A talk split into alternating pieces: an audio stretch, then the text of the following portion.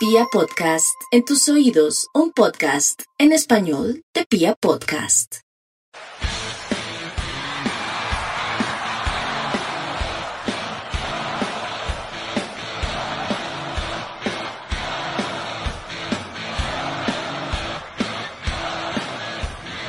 Un saludo para todos los santafereños, bienvenidos a Radio Tribuna Roja.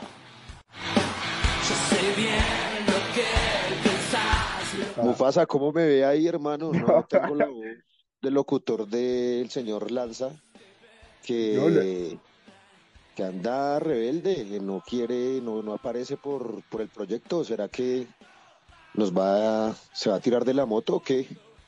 No, pues primero ¿Cómo está, decirle señor que, Mufasa? bien, Diego, decirle que, que esta presentación es un programa serio, ¿no? No, tirando la seriedad. Y, y, y Lancero, no sé, no sé, pues él dijo que, que hoy estaba listo para grabar, pero no aparece. Esperemos si con los minutos logra aparecer este señor. Pues hermano, no tengo el talento ni la voz de, locutor que sí tiene el señor Julio César Torres, pero bueno, la idea es salir, eh, estar ahí eh, al día con la información de Santa Fe, con las opiniones y que este proyecto de la Guardia siga adelante, así que vamos para adelante y vamos a darle. Señor Mufasa, ¿cómo le pareció a usted? ¿Cómo vio? Hablemos del partido, ¿le parece? ¿Cómo le, pare- le pareció este nuevo Santa Fe, este Santa Fe versión eh, Uber Boder? ¿Cómo lo vio?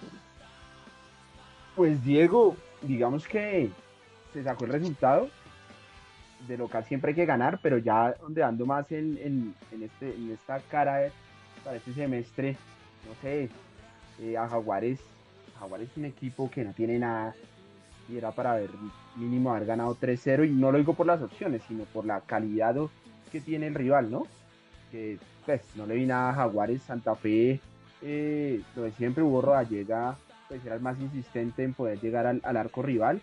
Tuvo algunas y, y, pues en esta última, el que es goleador y goleador, y en esta última la logra meter. De los refuerzos que le digo yo, bueno, a Silva pues no, no le llegaron, prácticamente, pues no sé si usted me, me, acuerde de, alguna, pero yo no tengo ninguna en el radar de que, de que hayan llegado, que hayan exigido. Del resto de refuerzos hay que verlos. Yo rescato a Manjarres, del resto no, no rescato, no vi a ninguno sobresaliente y Diego, no, no sé, no, no vi un Santa Fe, digamos, tan aplastante sobre el rival. Un Santa Fe apenas que ahí, ahí, logró sacar el resultado. No sé usted cómo lo vio. Pues Mufasa, hermano, vi un equipo con actitud, digamos, con las ganas que se le ve, eh, que es lo mínimo, ¿no? Que debe tener el equipo. Se le ve eso, se le ve em, empeño, se le ve em, em, decisión, se le ve actitud.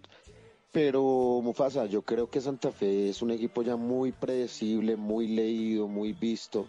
Y entre lo que se planteó el torneo pasado con los diferentes técnicos que tuvimos, con el accidentado banco técnico que tenemos y lo que propone el profesor Boder no vi mucha diferencia. Es un Santa Fe eh, muy predecible, los rivales pues ya saben, se le meten atrás, insiste mucho por las bandas, intenta llegar a punta de pelotazo, de centros que a propósito, muy mal, muy mal, Mufasa, un- unos jugadores profesionales no se les puede permitir que no tiren un centro bien, por lo menos, y hay jugadores, vía Dairon, por ejemplo, aunque en el último centro que tiras que viene el gol, pero fallando mucho en eso, ¿no? O sea, en el tema de fundamentación técnica, no sé, no, no, no, no me explico porque un jugador profesional que le da ocho horas a la vaina eh, diaria, hermano, entrenando y dele con la pelota, no puede tirar unos centros de manera adecuada. De los refuerzos, eh, sí coincido, me hablan muy bien de Manjarres, también lo vi bien. Creo que es un jugador que sí nos hacía falta y que sí puede ser refuerzo, ¿no? Para, para meter tapón, para meter filtro ahí en la mitad del campo y que haga el trabajo mm,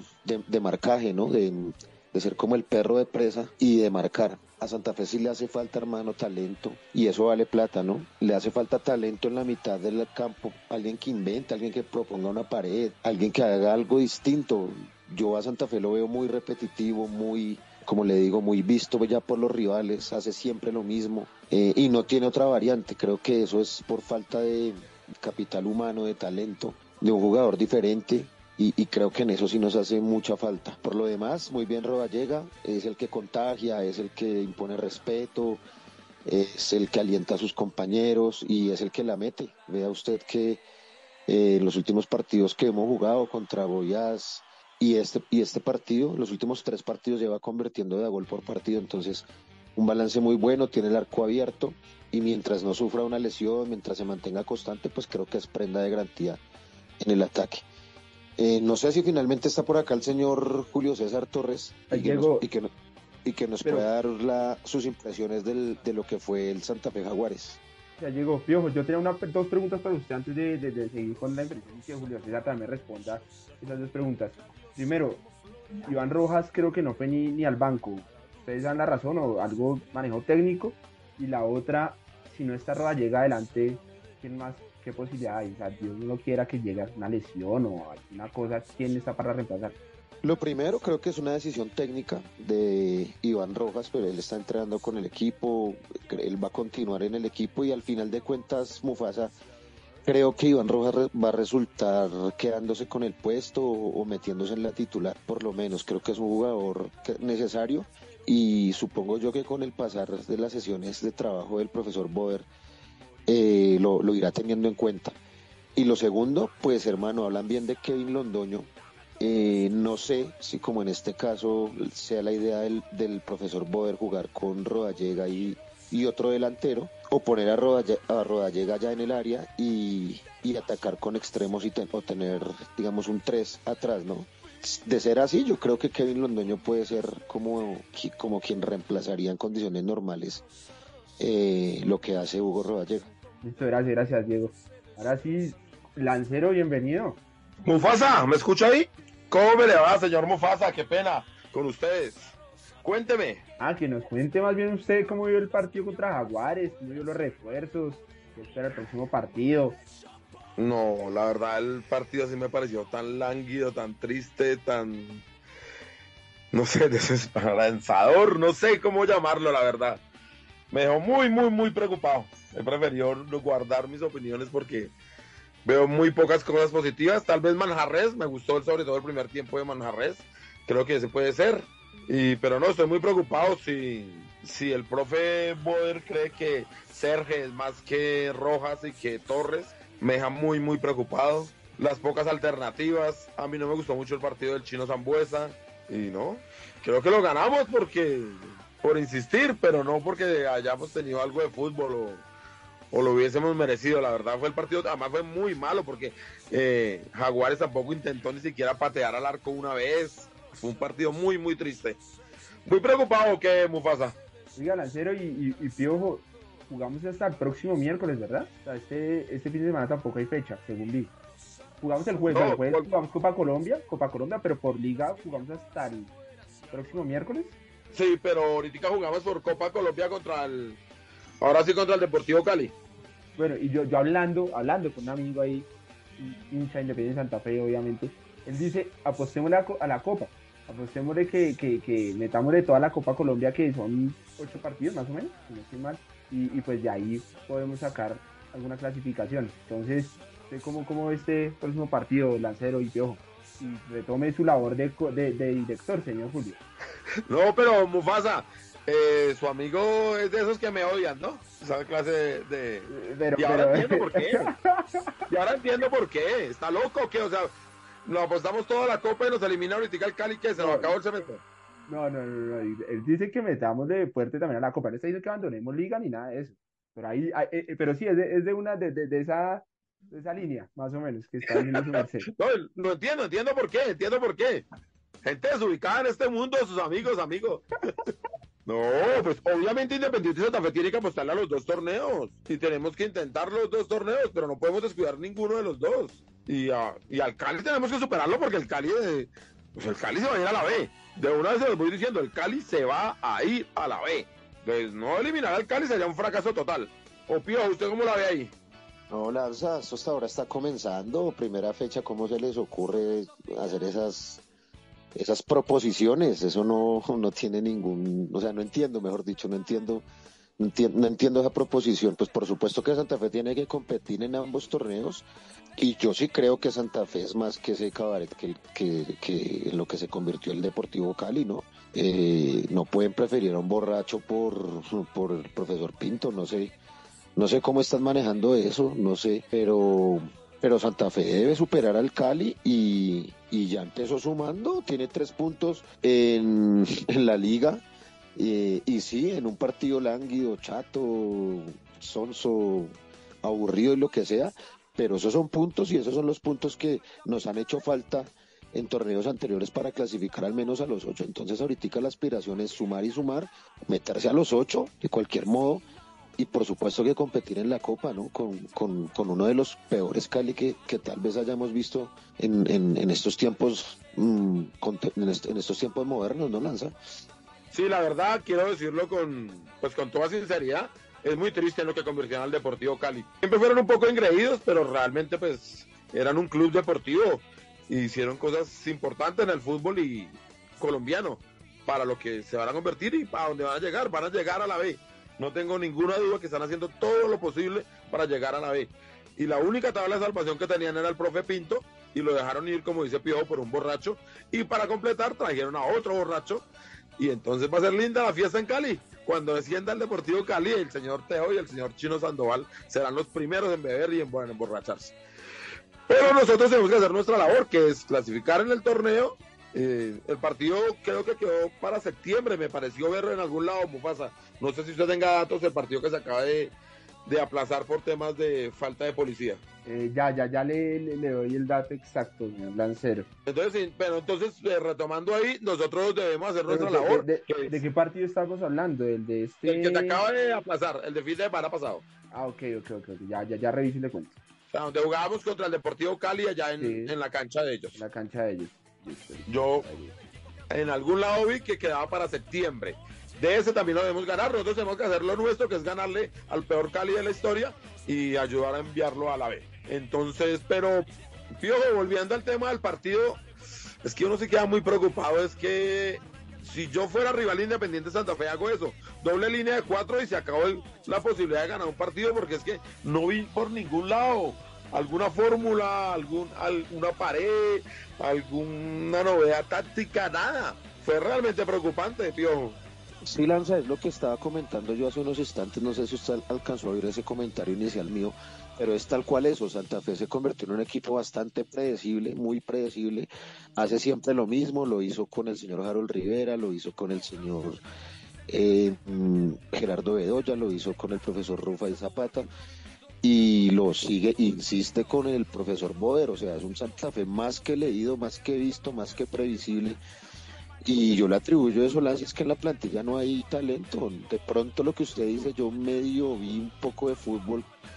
Yo, yo definitivamente no utilizaría a Zambuesa por, por, por como un extremo, Lanza. Definitivamente creo que es el único jugador medio diferente que puede frotar la lámpara ahí en la mitad, que que tiene algo de talento y yo lo pondría a jugar un poco más como en la mitad, hermano, porque eh, la verdad no hay cómo y yo no sé si se cerró ya el libro de pases y no veo cómo venga un, jugador talentoso ahí en el medio que, que nos dé una mano, hermano, que, que, lea el juego, que eh, habilite a Rodallega, que lo deje mano a mano. Es que Santa Fe no, no sé hace cuánto tiempo no convierte un gol eh, elaborando una jugada Así es, Pio. Y tal vez una cosita ahí para añadir, lo que más preocupa es que el primer cambio para el profesor fue la entrada de Marrugo, que definitivamente no aporta absolutamente nada. Pero bueno, esperamos que este haya sido el debut, que no, que no se nos dieron las cosas, que tal vez tuvimos un poco de nerviosismo, que comenzar, que nuevamente crear un grupo es muy difícil y que, que las cosas van a ir encaminándose partido a partido en el, en el torneo. Tengamos fe. Eh, ¿Les parece bien si vamos a la histórica tribuna cardenal donde el señor José Luis Fernández, que volvió al país, nos trajo el equipo de 1991? Un buen recuerdo de, un álbum que logramos hacer. Usted no, no, Mufasa, usted no alcanzó a hacer ese álbum, ¿no? No, no, yo tenía tres años. ¿Ya cuántos tenía? 20. eh, nosotros sí, nosotros sí. Tengo unos viejos, amigos que pegan la, las figuritas del rival de patio de cabeza. Entonces, no, escuchemos a José Luis Fernández y los invitamos por favor a que vean las en nuestras redes sociales las fotos de este buen álbum, de este Independiente Zafé tan interesante de 1991 con Walter Perazo, un hombre que venía de Boca Junior. Lo recuerdo mucho venir aquí a hacer un gol de cabeza impresionante. ¡Vamos! Un saludo para toda la mesa de trabajo de Radio Tribuna Roja, para este equipo de producción y toda la línea hincha santafeña que escucha este programa. Bueno, la foto que les traigo el día de hoy es de Santa Fe 1991, un Santa Fe bien importante en la historia, aunque no fue campeón. Este equipo clasificó en sexto lugar a los cuadrangulares finales en, ese año. Después en los cuadrangulares mm, clasificó junto al América a un cuadrangular final en el que, se, en el que estaban los equipos Nacional, América, Junior y Santa Fe. Eh, finalmente Santa Fe queda cuarto en este último cuadrangular, siendo campeón nacional, pero pues Santa Fe pasó todas las rondas hasta llegar hasta la instancia final, entonces estuvo muy cerca de en algún momento de, de campeonar y fue un equipo que tenía jugadores muy importantes en su nómina y pues eran dirigidos por el profe Pinto, ¿no? que es uno de los mejores técnicos del fútbol colombiano en la historia. Toca resaltar al Palmero Morales, al Tren Valencia, a Perazo, al arquero Arias, eh, a Manuel Salcisco Córdoba. Bueno, jugadores que hoy en día son de grata recordación para la hinchada cardenal y que bueno, en ese momento nos dieron una mano para hacer un destacado campeonato. Bueno, espero que disfruten esta, esta fotografía. Un saludo. Regresamos en Radio Tribuna Roja, el podcast oficial de toda la hinchada independiente Santa Fe. Oiga, Piojo, entonces se jugó una fecha decisiva en lo que fue la Copa Corazón de León, ¿no? Sí, Lancero, em, se jugaron los octavos de final de la Copa Corazón de León. Ya eh, pasaron a cuartos de final ocho equipos. Los clasificados finalmente fueron el Parche 5, ahí del, barrio Carvajal. La gente del barrio Carvajal clasificó. Eh, el equipo revelación del torneo, amigo, quiero decirle que el combinado de Main Bogotá con Fortín, la banda de Chepe, de todos los buenos muchachos que colaboran con la logística, clasificó sorpresivamente a cuartos de final, se mete como uno de los ocho mejores equipos de, la barra. Que tienen infiltrados, dicen por ahí, suelen decir. No, señor. ¿Infiltrados de dónde? no, señor. Yo le tengo resultados, si quiere ver resultados ahorita, Diego, pero continúe quiénes son los clasificados. Ah, pero que va a dar resultados, hermano. Que ah, yo sé. ¿Por, qué no, ¿Por qué no? no, creo, creo, creo que es de interés, creo que es de interés de toda la gente. la gente de Quintas eh, también, equipo revelación del torneo, ahí en la gente en, entre Trebosa y Kennedy. Eh, los buenos muchachos de Quintas también clasificaron, la gente de Olaya eh, también clasificados. Creo que ahí no hubo sorpresa. La gente de Critters, que es como el, el equipo candidato, em, pues eh, pasó la fase de grupos cabalgando lanza y, aunque ayer sufrió, en definición por penales clasificó. Em, la gente de la Academia de Bosa también eh, eliminó al, a mi equipo, al de Aguante Sur. La gente de Tunal 24 y la gente de Santa Fe de Bogotá. Entonces esos son los ocho clasificados a cuartos de final eh, que se jugarán dentro ya dentro de la ciudad de Bogotá, hermano. Eh, y se pone muy buena, se pone muy interesante la Copa Corazón de León. Mufasa tiene un minuto para darme los resultados, rapidísimo, por favor. Listo, sí señor. Eh, los critters tengo 6-5. ¿Usted me dice que pasaron por penales? Ganando 6-5 tengo yo. Fue por penales. Por penales, ok, listo. Eh, la Academia le ganó 3-0 al Aguante Sur.